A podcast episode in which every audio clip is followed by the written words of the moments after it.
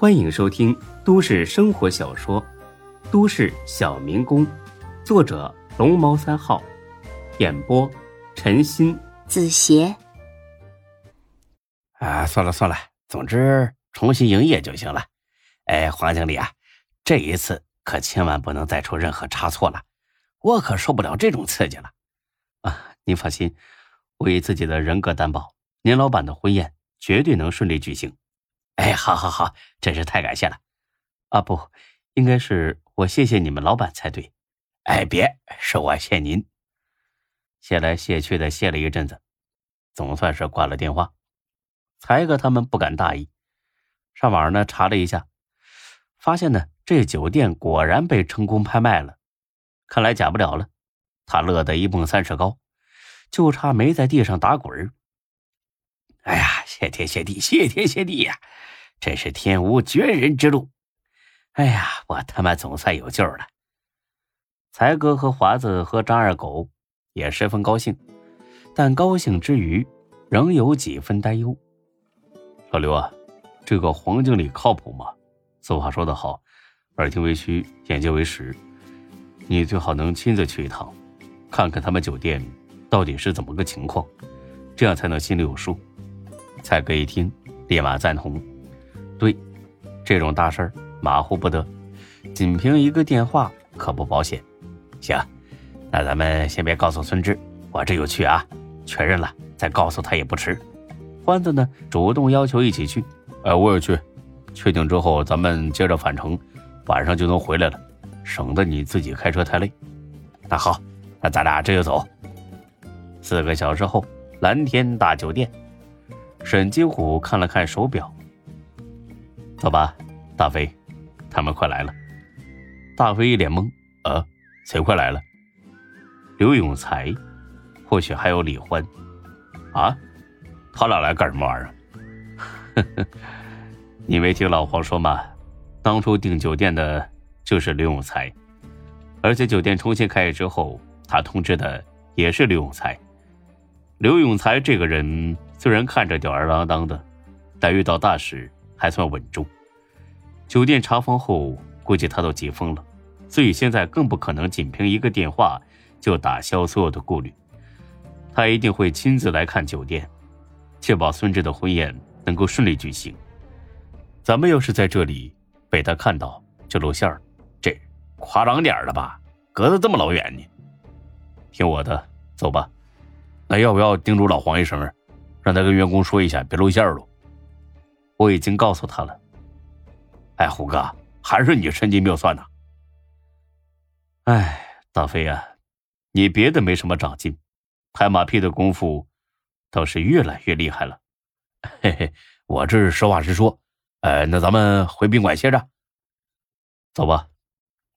很快，才哥和李欢到了，到了门口一瞧，俩人犯嘀咕了：“这什么意思啊，才哥？黄经理不是说恢复营业了吗？这怎么还挂着暂时不对外营业的牌子啊？这他妈不是坑人吗？”才哥呢也很纳闷。他妈的，幸亏来了，差点又让他耍了。我给他打个电话问一问。哎，别，你看，才哥，店里边明明有人，还很多呢，好像是在打扫卫生。嗯，难道是打扫完卫生再营业？这样吧，咱们假装来这儿吃饭住宿，进去问一下，省得直接问黄经理，他不说实话。哦，好主意。两人推开侧门，大摇大摆的走了进去，立马有工作人员迎了过来。不好意思啊，两位，我们酒店呢正在停业整顿，暂时不对外营业。不对吧？听说你们酒店被查封了，法院还贴了封条呢，你们怎么进来的？不会是自己撕毁了封条吧？这可是犯法的，很严重啊！您说笑了，谁没这个胆子？是有新老板买下了酒店。法院的工作人员来亲自拆除了封条，我们准备重新营业。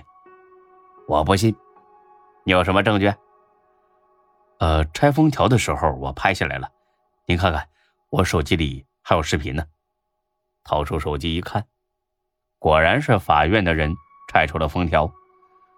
啊，还真是这么回事哈，那就好。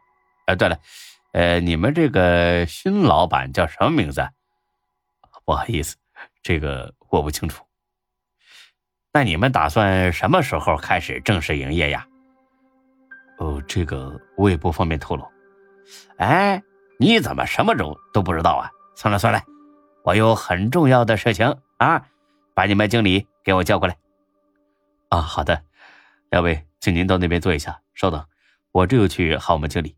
很快，黄明德来了。你是经理？黄明德微微愣了一下。哦，是的，我姓黄。请问两位怎么称呼？啊？他这一开口，才哥呢也听出他就是在电话里跟自己沟通的那个黄经理了。哎呀，是你呀，黄经理！哎，是我呀，听出来了没？你哦，刘先生是吧？怪不得我听这声音这么熟呢。哎呀，是我呀！嘿嘿嘿，你好，你好。哦，你好，你好。两人握手，好一顿客气。刘先生。您怎么亲自过来了？这离这婚宴还有七天呢，咱们不是说好了提前一两天再过来就行吗？才哥当然不能说，因为信不过他呀。咳咳这这个巧了啊，本来打算呢过几天再来的，没成想，正好今天呢来你们县出差，事情办得很顺利，晚上呢才往回走。哎，我这一寻思啊，闲着也是闲着，提前过来看看吧。哎，黄经理啊，你可别怪我多心啊。你们已经重新营业了，那咋门上还贴着暂不对外营业的告示呢？这到底怎么回事啊？我订的婚宴不会出问题吧？黄明德呵呵一笑，干了这么多年工作，从没像此刻一样有底气过。刘先生，请您放心，这场婚宴绝对不会有任何的问题。我们之所以暂时不对外营业，有两个原因。一是按照老板的要求把店里彻底的打扫一遍，去旧晦气；另一个就是为了全力以赴做好这场婚宴的准备工作，给一对新人留下美好记忆的同时呢，也给我们店来一个开门红。你看，我们工作人员现在已经进行相应的布置了。这一点呢，才哥和李欢进门的时候就注意到了。很多工作人员呢在贴喜字、挂对联还有气球之类的装饰品。整个店里洋溢着很喜庆的氛围。啊，原来是这样啊！呃，那就是说我们老板结婚当天也是你们重新开业的日子？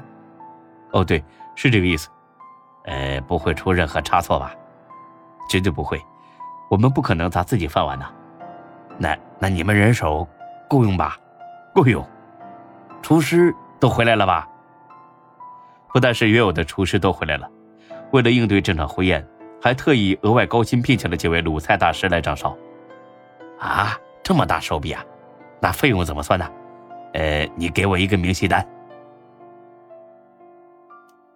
本集播讲完毕，谢谢您的收听，欢迎关注主播更多作品。